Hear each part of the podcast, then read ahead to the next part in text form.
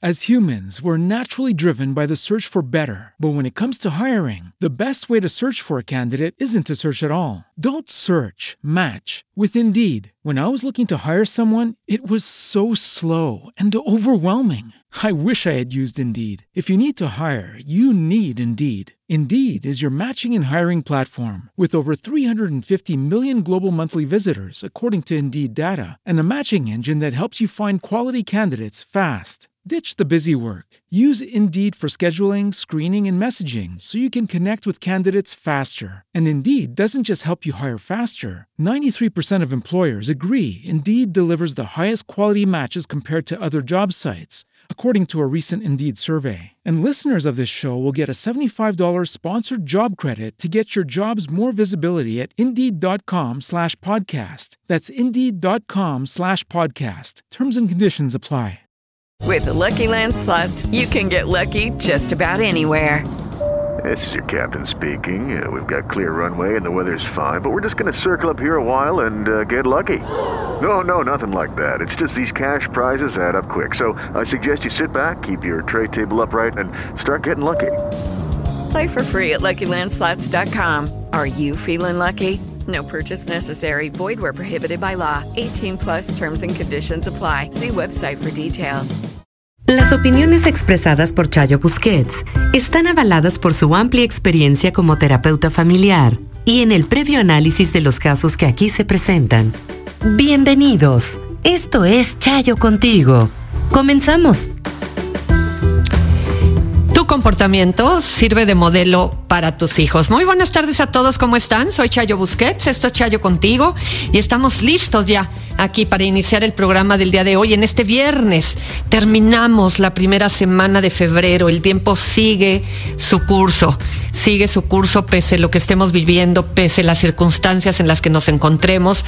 La realidad es que el tiempo camina y gracias a eso pues nos permite ir teniendo estabilidad, ir teniendo certeza, seguridad con respecto a las cosas que suceden, porque sin duda alguna la percepción del tiempo es una de las cosas más subjetivas que los seres humanos vivimos. Hasta dónde, desde dónde eh, lo sentimos lento o lo sentimos rápido, dependiendo de las cuestiones que estamos viviendo todos. Así es que, eh, pues ya terminamos esta primera semana y espero que dentro de todo lo posible lo estés viviendo de la mejor forma, eh, te esté siendo llevadero. Y vamos, como lo hemos hecho en el último tiempo, a iniciar con, con este tema de la infidelidad eh, que hemos venido revisando desde la voz de la doctora Janice Abrams, eh, que nos ayuda a reflexionar qué pasa ¿Qué pasa después de la infidelidad? Y ya hablamos en días previos, como se suele hablar de la infidelidad, desde la voz o desde el sentir de la persona engañada. Pero fíjense que ella hace un análisis muy interesante de qué pasa con la parte que fue infiel, qué pasa con la persona que cometió la infidelidad. Y la realidad es que si queremos analizar de fondo lo que sucede con la infidelidad, no podemos dejar de lado cuál es el proceso que vive la persona que cometió la infidelidad. Y es frecuente que se escuchen frases como, regresar a mi matrimonio me parece una sentencia a permanecer en prisión, sin embargo no puedo abandonar a mis hijos.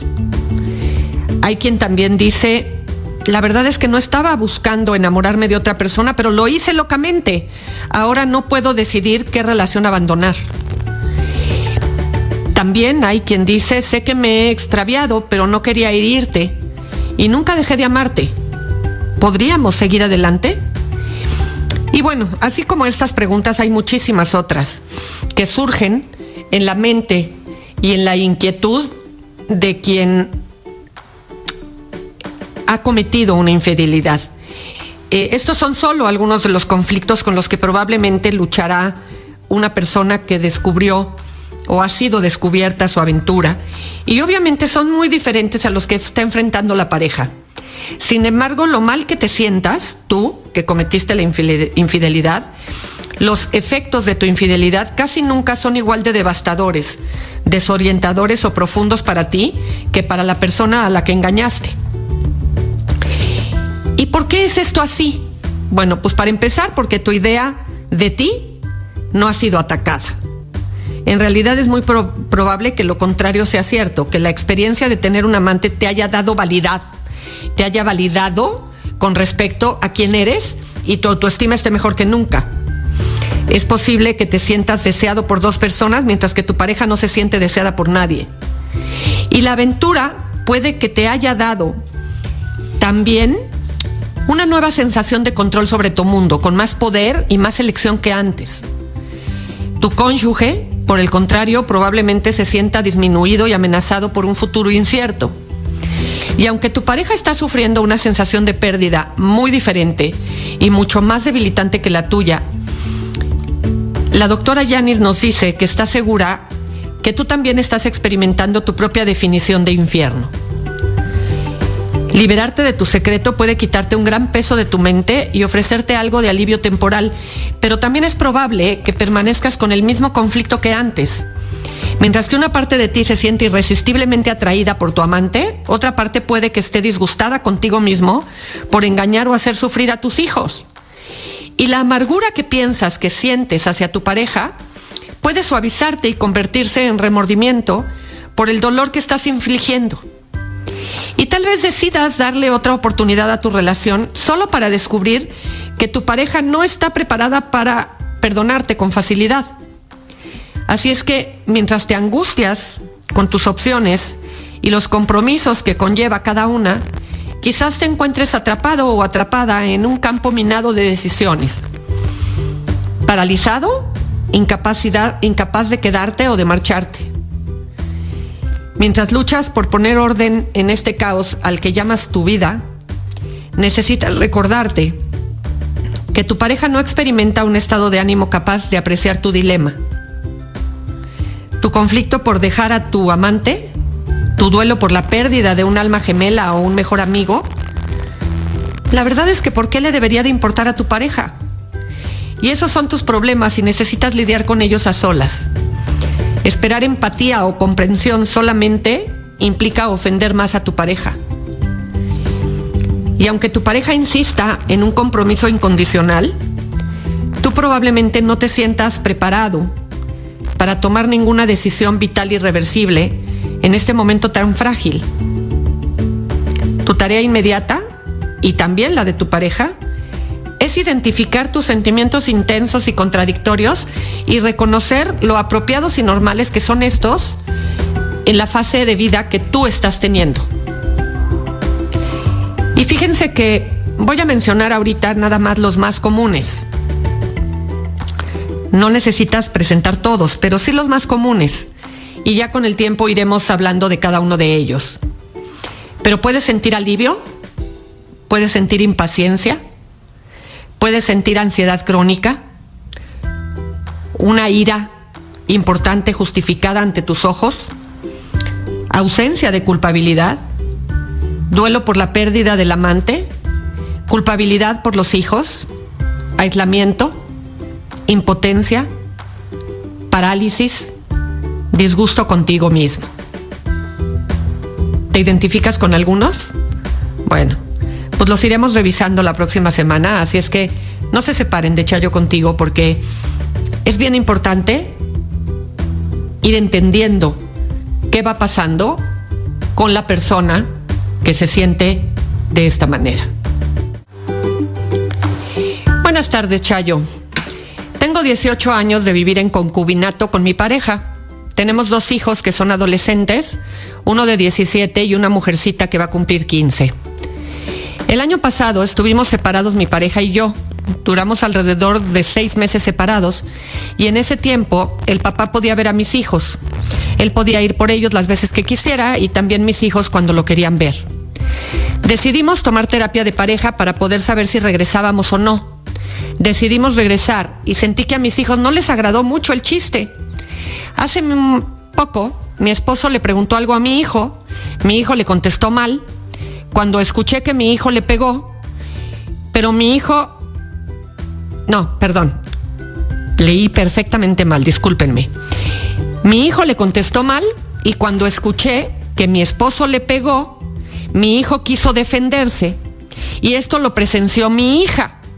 Le reclamó a su papá que por qué le pegaba. Yo entré a la recámara y tuve que meterme en medio de mi esposo y mi hijo. A la fecha, mis hijos no se hablan con su papá. Mi hijo por la pelea. Pero mi hija está muy molesta también. Le pregunté que por qué estaba ella enojada con él, pues con ella no había sido el problema y me contestó que su papá era un hipócrita, que en algunas ocasiones él llegó a querer hacerme quedar mal ante ellos. Mi postura es que no estoy a favor de ninguno de los dos. La reacción de ambos fue muy mala. La del papá por querer corregir a mi hijo con un golpe y mi hijo por querer reaccionar y querer regresárselo también. Hablé con ambos, les dije mi postura, los dos son orgullosos y pues no sé la verdad cuándo se va a romper este silencio. No sé si debo yo intervenir, hablar con ellos y pedirles, y si sí, pedirles qué. Qué difícil se vuelven las relaciones cuando están en una situación de esta naturaleza. Porque me llama primero mucho la atención que a tus hijos no les haya gustado, como tú dices, el chistecito de haber regresado ustedes como pareja. Y yo no sé con qué tiene que ver esto. No sé si tiene que ver con que la relación de tu esposo con tus hijos había sido una relación poco armoniosa, si la interacción de ustedes había sido una relación violenta, y ahora que tus hijos crecieron, pues resulta que tus hijos ya no están dispuestos a poder generar o a permitir un esquema de esta naturaleza, sobre todo porque hoy me estás hablando de dos hijos grandes, un hijo de 17 y un hijo de 15, hija de 15. Y yo creo que, así como en muchas ocasiones les he dicho, que los hijos no son una razón para quedarse en una relación de pareja, también les puedo decir que el maltrato a los hijos sí es una, una, una razón para terminar una relación de pareja. Porque los hijos están en proceso de crecimiento y muchas, en muchas ocasiones tenemos que considerar que la manera en la que nosotros resolvemos nuestros problemas de pareja le modelan a los hijos la forma en la que los hijos van a entablar más adelante una relación de pareja a ellos también. Y a veces ponemos el acento en la anécdota específica. Un evento que sacas del contexto de la vida familiar, como es este, y me dices, se dio una situación el día tal, con fecha tal, en el horario tal, en el que se suscitó una circunstancia de esta naturaleza. Y la realidad es que a veces esa circunstancia solamente es la gota que derrama el vaso de una situación mucho más complicada, mucho más enredada, y que de alguna manera al no poner el alto, en este caso la mamá, lo ponen los hijos. Y detienen al papá y dicen, nunca más va a volver a suceder lo que ya ha sucedido previamente en nuestra historia de relación.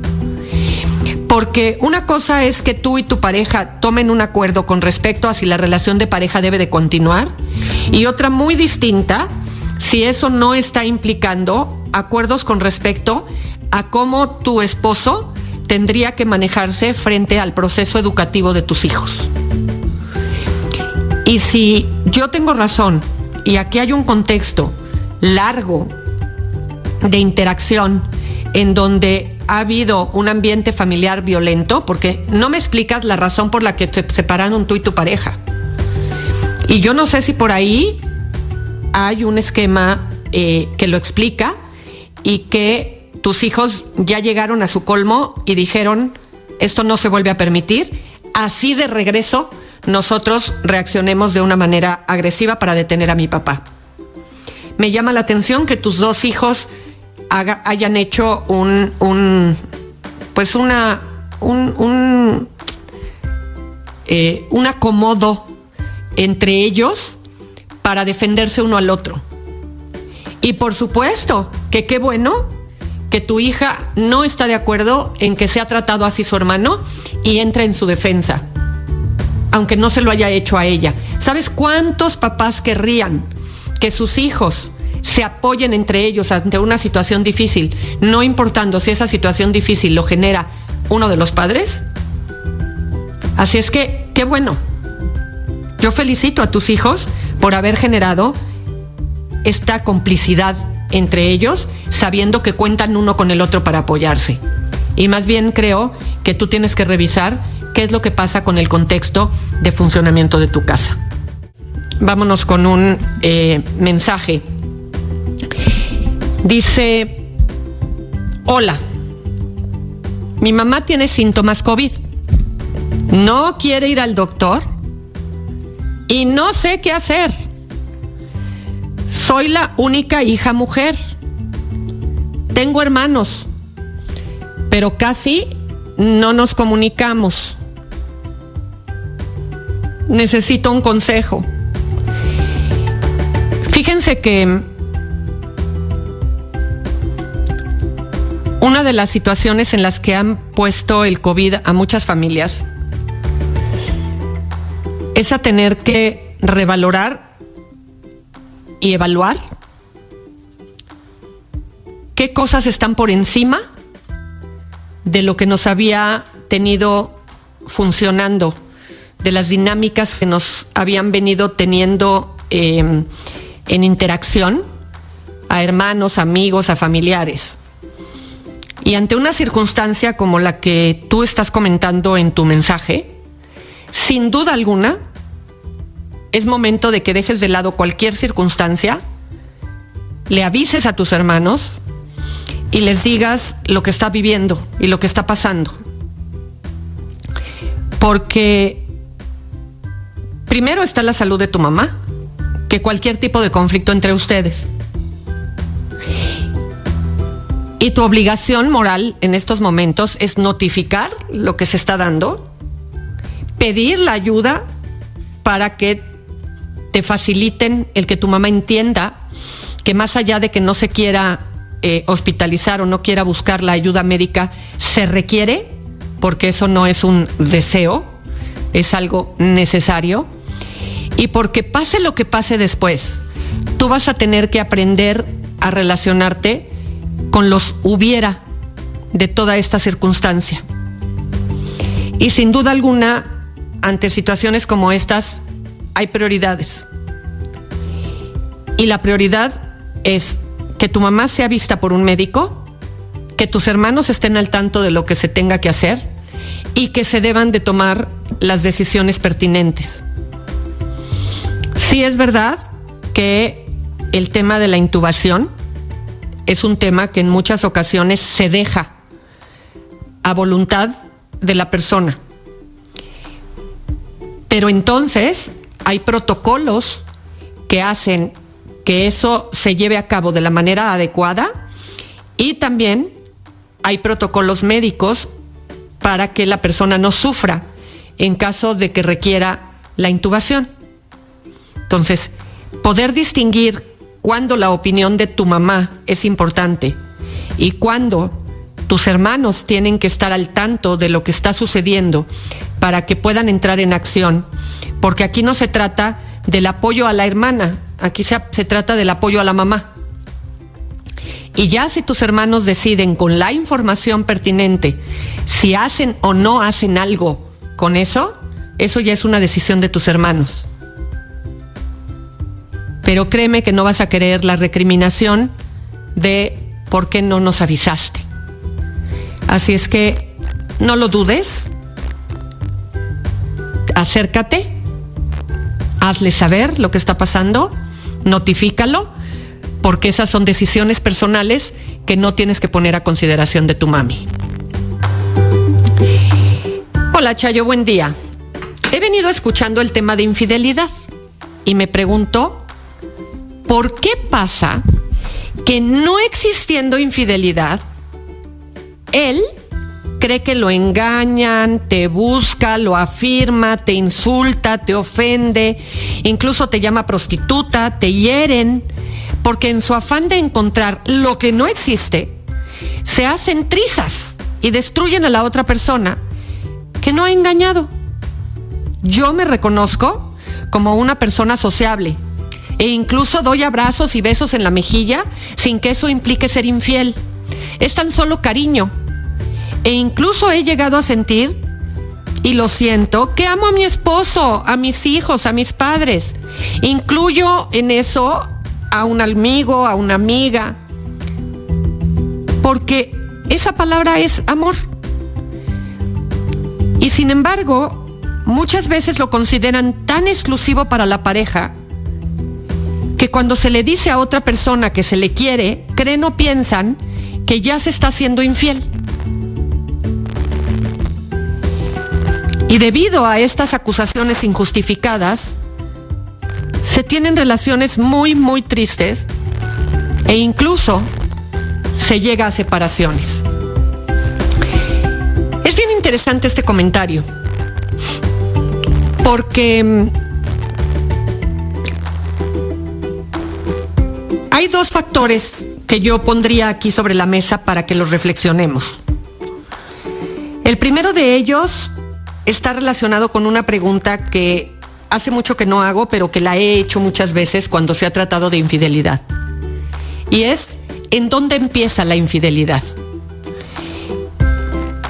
Y eso está íntimamente relacionado con los acuerdos que una pareja tiene con respecto a qué está permitido y qué no está permitido de aquello que se considera exclusivo de la expresión de su relación y de lo que ya se, se relaciona o se resiente como una invasión a aquello que es propio de la relación, propio de la intimidad de una relación o de la exclusividad de una relación.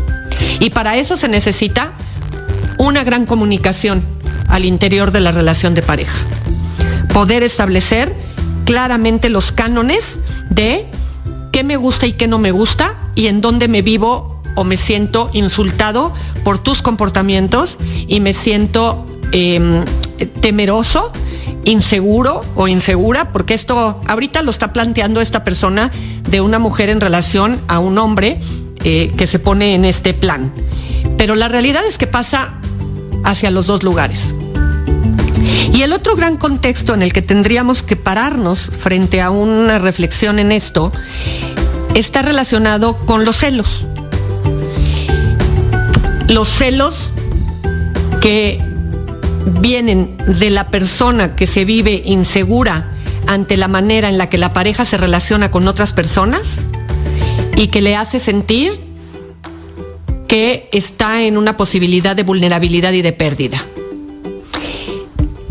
la inmensa mayoría de las veces, pero no siempre, ojo, la inmensa mayoría de las veces, esos celos no están relacionados con la pareja, sino con la forma en la que se creció al interior de la vida familiar y en donde no había la garantía por parte de las figuras primarias, que son en términos generales papá y mamá, pero le vamos a llamar figuras primarias porque a veces tiene que ver con los abuelos, con los tíos, con quienes nos educaron y que tendrían que habernos dado este afecto, aceptación y pertenencia de manera incondicional y que continuamente lo ponían en duda frente a nuestro comportamiento. Como te portaste mal, ya no te quiero, estoy triste porque no me haces caso, este, y por eso insisto tanto en que nunca se debe de castigar el amor que se le tiene a los hijos porque los hijos se portaron mal. Para eso existen las consecuencias. Cuando hubo mucha amenaza en el crecimiento, falta de afecto en el crecimiento, la gente puede llegar a la vida adulta poniendo una expectativa exagerada en la pareja de que la pareja tiene que cumplir con todas las necesidades emocionales y afectivas que yo tengo. Y por lo tanto, ante la necesidad de la otra persona de tener una fuente de afectos mucho más amplia, pues la pareja se siente muy amenazada constantemente. Y sí, en efecto, como bien lo dice esta mujer, debido a esas acusaciones injustificadas, a veces las relaciones se vuelven relaciones muy tristes o incluso se llega a la separación.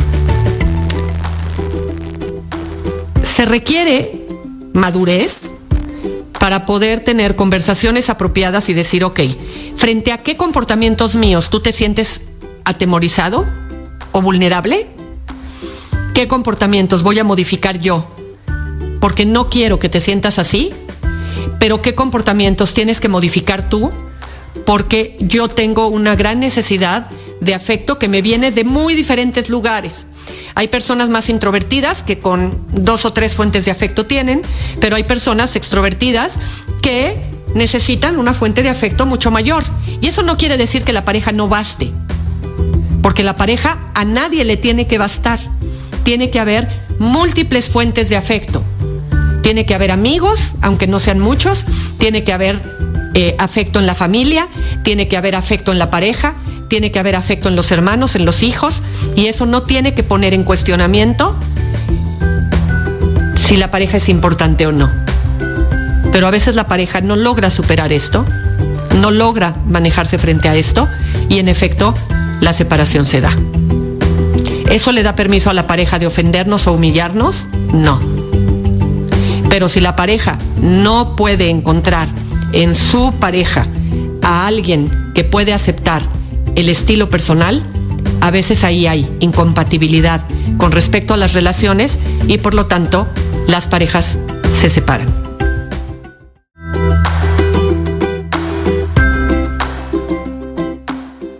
No sé ni por dónde empezar. Soy una mujer que me siento muy sola y además poco valorada por mis hijos. Tengo tres, una mujer y dos varones. Yo me separé de mi esposo porque ya no aguantaba sus malos tratos. Él es una persona manipuladora y yo una persona que siempre ha aguantado los malos tratos con tal de no estar sola. Siempre he necesitado la aceptación de la gente para sentirme bien. Y ahora esto me pasa con mis hijos, sobre todo con la mujer. Cuando necesita de mí me busca y con mucho gusto yo voy pero estando en su casa me hace sentir una inútil, me grita, me dice que si no sé hacer las cosas, y yo me aguanto porque ella y mis nietos y mis dos hijos varones son lo único que tengo en la vida. No tengo más familia y no me gustaría alejarme de ella y los niños. Pero ya no quiero que me trate mal. Ella estudió, se casó bien y siento que tiene resentimiento conmigo, pues dicen los dos mayores que les pegaba mucho y tal vez lo hice, pero era disciplina, ya que yo no quería que fueran como su padre, una persona conchuda e independiente de sus propios padres. Estoy orgullosa de mis hijos, pues son personas de bien, pero parece que el único recuerdo que tienden en mí es el maltrato. Y eso me duele mucho. Por favor, ayúdeme, se lo suplico. Fíjense qué curiosa es eh, toda la descripción que esta mujer hace de lo que ha pasado a lo largo del tiempo en su vida. Lo primero a lo que quiero hacer alusión es al tema de la soledad. Sin duda alguna, la soledad es una muy mala consejera y el temor a la soledad es una de esas cosas que hace que las personas se acomoden en un lugar de eh, limosna, frente al cariño y el afecto de los demás. Me da mucho gusto que te hayas cansado de los malos tratos de tu esposo y te hayas separado.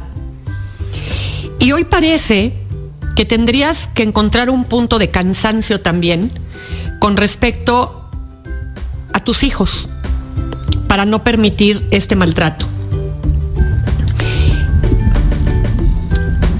Y aquí quiero distinguir dos cosas importantes. La primera de ellas es, me parece que cuando tu hija te busca y tú vas con ella,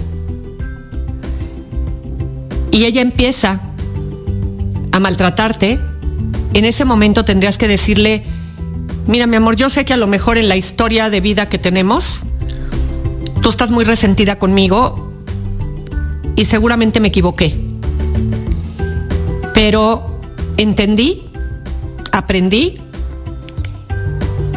y no me voy a quedar aquí si tú me tratas como me estás tratando. Así es que o modificas la forma en la que me hablas o en estos momentos me voy a mi casa y con mucho gusto la próxima vez que me necesites vengo, pero quiero que tengas cuidado en la forma en la que te relacionas conmigo. Y vete, porque cuando tú te vayas, ella va a entender que el que tú la hayas maltratado de chica no significa que ese maltrato se tiene que perpetuar el resto de la existencia. Y porque además están tus nietos viendo eso. Y es algo que tus nietos tienen que aprender que no se hace y que no tiene por qué suceder. Cuando tú vayas logrando hacer este contexto, te vas a dar cuenta que ni tu hija te va a dejar de buscar, ni tus hijos te van a dejar de buscar, pero que tú vas a ir pudiendo aprender a poner límites. Ahora, el segundo elemento importante. Tú no pareces acordarte del maltrato que cometiste con tus hijos. Sin embargo, en efecto, cuando hay maltrato de parte de los adultos a los niños, como es un maltrato que lastima, las heridas son las que se recuerdan. Porque lo grato no deja ninguna cicatriz. Así es que sí, en efecto, lo que lastima es el recuerdo y se queda ahí como parte de nuestra memoria. Y esto lo comento no por ti, lo comento por todas las personas que nos escuchan y que consideran que lastimar a un hijo es parte de una disciplina. Y no es así, no es cierto. Cuando lastimamos a un hijo como parte de la disciplina es porque no estamos teniendo las herramientas necesarias para educar de forma correcta. Y hoy hay muchísimas fuentes de información que nos ayudan y nos enseñan cómo educar distinto. Así es que, aunque sea tarde, pon límites, no le tengas miedo a la soledad, busca tu propia manera de entretenerte, de distraerte, de generar tus propios hobbies, lee, escucha música. Y cuando tus hijos te busquen, accede a ellos, pero no te quedes ahí aun cuando te estén maltratando. Antes de terminar, quiero platicar un poco con ustedes sobre este tema tan complejo de la relación entre los padres y los hijos. La relación y el impacto que puede llegar a tener en la vida de los chicos y por supuesto también en la vida de los padres esta interacción, porque para ambas partes es altamente simbólica y altamente emocional lo que representan unos y otros. Dentro de eso existe este gran problema del que se suelen quejar papá y mamá del acuerdo entre ellos para poder generar un proceso educativo. Y voy a estar hablando todo el tiempo de papá y mamá, aunque muchas veces es mamá y la abuelita, papá y la tía, porque en la vida de los niños suele haber dos personas que están generando un proceso educativo. Y es frecuente escuchar a esas dos personas decir, que los conflictos empezaron a surgir a partir de que los hijos nacieron. Y la verdad es que no es difícil entender la razón. Los papás no solo tienen que aprender a lidiar con la idea de que pueden causarles malestar a sus hijos, sino que además hay alguien más que lo está haciendo. La pareja. Por absurdo que parezca, aun cuando se trata del papá o la mamá, a la pareja le cuesta trabajo aceptar que el otro tiene derecho de llamar la atención, de regañar, de castigar o cualquier cosa que le cause al niño malestar. En lo individual, cada padre está llevando a cabo una lucha personal para poder lograr contenerse en su deseo por consentir a su hijo, y esto con frecuencia hace que haya diferencias de opinión con la pareja sobre la importancia de cada una de las situaciones. Para dar vida a un ser humano se requiere de dos, lo que significa que desde un inicio ese bebé deberá de empezar a relacionarse con dos estilos de personalidad distinto, lo cual, lejos de ser un problema, si lo manejamos bien, debería de ser una ventaja. Siempre que hablo con los padres descubro que están más de acuerdo de lo que ellos mismos suponen, ya que ambos consideran que sus hijos deben de aprender a adaptarse, esperan que sean responsables y los quieren autónomos. Y entonces la pregunta que nos tendríamos que hacer es, pues entonces, ¿cuál es el problema? Normalmente es el estilo que el otro usa para educar estas tres habilidades. Y el estilo es esa manera única en la que las personas tendemos a reaccionar frente a un evento y que va más allá de compartir o no los criterios esenciales de la vida. Hay estilos dulces, rudos, serios, alegres, conciliadores, y gracias a ellos las personas vamos aprendiendo a desarrollar habilidades que nos permiten relacionarnos de manera adecuada con los demás. Lo que significa que en la medida en la que una persona está rodeada de una mayor diversidad de estilos en su vida, desarrolla más habilidades y por lo tanto aumenta su capacidad para lograr adaptarse a situaciones futuras. Del estilo no depende el cumplimiento de las reglas, si un niño debe de irse a la cama a las 8, no debe importar si es papá o mamá quien hace su cumplir la norma, ni el estilo con el que lo hace. Lo que importa es que el niño se encuentre en su cama a la hora que se estableció. Los padres no deben de pensar igual, pero sí deben llegar a acuerdos. Pensar igual que otra persona es un hecho completamente casual. Lo más común es encontrar diferencias de opinión y esto es justo lo que hace necesario llegar a acuerdos. No es tan difícil encontrar coincidencias cuando se trata del mundo de los conceptos o formas de pensar. Sin embargo, a la hora de concretar o de llevarlo a la práctica, pues solemos percatarnos de las diferencias. Así es que ahí es donde papá y mamá se ponen en una situación complicada y tienen que tratar de buscar maneras de poder encontrar una forma de funcionamiento adecuado. Yo soy Chayo Busquets, esto fue Chayo contigo y abre tu corazón. Dona tus órganos, recuerda que todos los tuyos también podrían necesitarlos. Audio Centro. As humans, we're naturally driven by the search for better. But when it comes to hiring, the best way to search for a candidate isn't to search at all. Don't search, match with Indeed. When I was looking to hire someone, it was so slow and overwhelming. I wish I had used Indeed. If you need to hire, you need Indeed. Indeed is your matching and hiring platform with over 350 million global monthly visitors, according to Indeed data, and a matching engine that helps you find quality candidates fast. Ditch the busy work. Use Indeed for scheduling, screening, and messaging so you can connect with candidates faster. And Indeed doesn't just help you hire faster. 93% of employers agree Indeed delivers the highest quality matches compared to other job sites, according to a recent Indeed survey. And listeners of this show will get a $75 sponsored job credit to get your jobs more visibility at Indeed.com slash podcast. That's Indeed.com slash podcast. Terms and conditions apply. It is Ryan here, and I have a question for you. What do you do when you win? Like, are you a fist pumper?